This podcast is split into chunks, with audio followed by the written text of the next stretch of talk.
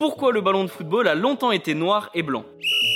Au 19e siècle, le ballon entièrement rond fait sa première apparition et un peu plus tard, en 1950, le ballon rond entièrement en cuir devient blanc pour deux raisons. Les rencontres se disputent de plus en plus le soir et il faut que le ballon soit visible pour tout le monde. La question de la visibilité pour les téléspectateurs est également importante, les matchs sont retransmis en noir et blanc et la clarté du ballon tranche avec la couleur sombre de la pelouse. Depuis 1970 et la Coupe du Monde au Mexique, Adidas est l'équipementier officiel de la compétition. Et ce mondial est le premier à être retransmis en couleur à la télé. Pour l'occasion, Adidas fabrique le Telstar. Tout le monde a déjà vu ce ballon. Le ballon est fait de panneaux noirs et blancs, le but est de le rendre le plus visible possible pour les téléspectateurs.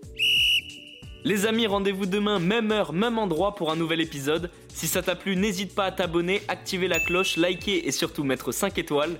Et oui, j'allais oublier, si t'as une question, peu importe laquelle, il a jamais de questions bêtes, pose-la en commentaire et j'y répondrai dans un prochain épisode. Foodcast est à retrouver sur Spotify, Deezer, Apple Podcast et toutes les autres plateformes. Je te dis à demain, ciao